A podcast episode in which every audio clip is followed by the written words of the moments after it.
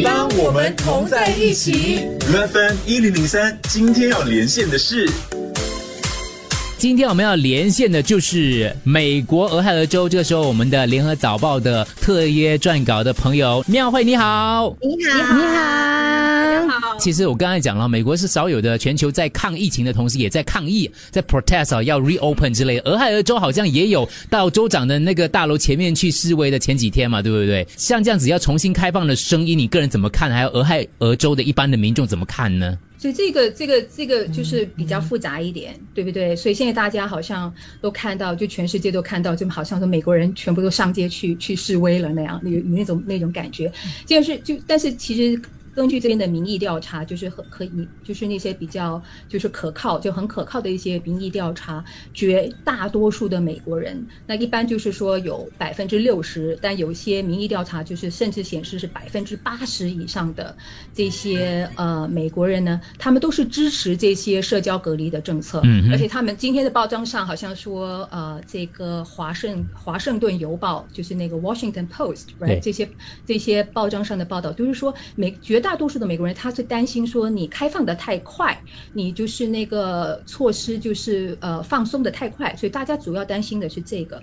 嗯，但是当然就是说，在一个这么大、一个这么复杂的一个一个国家、一个社会里面，呃，当然有不同的声音，对不对？所以有些人就是反对这种社交隔离的措施，因为他在经济上呃有很大的损失，然后是很多人也担就是失呃失去了他的工作，对不对？所以这方面的压力也很大。所以有些人反对这些措施也是很正常，对不对？比方在新加坡也是有些人就是违反这个呃居呃就是居家隔离令的这个对这个措施，对你这样来看，就是说这也是很正常的。但是美国这个现象就变得就是有一点不正常的，对 就是因为他们这些出来呃就是示威抗议这些隔离呃措施的这些人呢，他就是受到三方面的支援。哦，所以他他有三方面的支援。哦第一方面呢，就是来自不他们他们他们很负责任的，没问题的啊，对。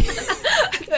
对他，他就是在 Twitter 上面，对不对？就去声援、增声援这些抗议的人，对吧？所以这一方面就是白宫给了这些人支援，嗯然后再加上美国呢，第二方面就是美国就是有一个呃新闻的电台叫做 Fox News，对他们就是比较极右，就是比较保守，就极右保守的这个这个呃新闻电台，他也就是拼命的在报道这些人的抗议活动，来拼命的在声援支援他们，甚至是在这些抗议活动在出现以前，呃，这个这个 Fox 这个 News 他们的那个电台里的一些主持人，还有是就是发出一种很多煽动性的言论，就是说啊，你们应该出去反对呃这些措施那样，所以他们有这个新闻这个新闻电台的支援，所以你看，像我们你你现在在给给这个观众们看的这些这些视频啊，其实我们现在在在谈他们在说他们在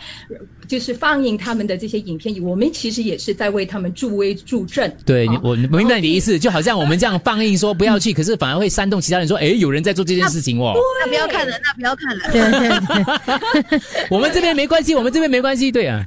这边不是美国，嗯，嗯，然后第三方面就是说，其实很有很多利益团体，也就是在里头支援他们。这些利益团体很多，他也是比较就是亲亲右，就是要希望呃特朗普能够呃。就是赢得下一次的大选的这些这些利益团体，所以他们很多也是就很有组织的，然后资金也丰富，所以他们也参与到里头去。所以这个情况就是，现在这种你看到这种抗议啊，并不是说这个沉默的大众现在来发声了，嗯不是这样的一个情况，而是说少数人的声音覆盖了大多数